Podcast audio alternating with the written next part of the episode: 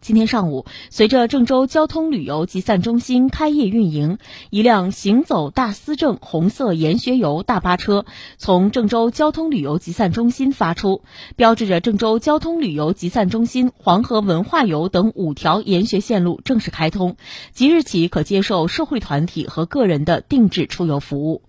近期，郑州市政府启动了“行走河南，读懂中国”郑州市研学行走大思政促消费活动。郑州交通旅游集散中心主动融入郑州市研学行走大思政实践和全市文旅文创融合发展战略行动，积极探索文旅消费需求。经过调研和考察，以“行走河南，读懂中国”为主题，重点打造以面向机关党员、大学生和百姓群众为主要经济消费群体的文化游、深度游方式，推出五条精品研学定制线路。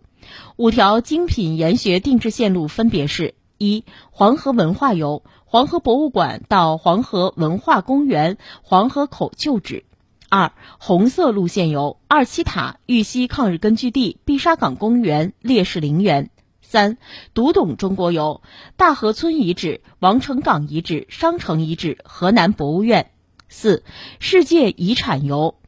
齐母阙、中岳庙、观星台、松阳书院。